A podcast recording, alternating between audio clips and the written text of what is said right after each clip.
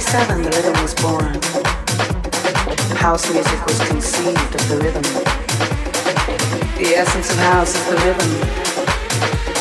The essence of house is the rhythm. Is the rhythm.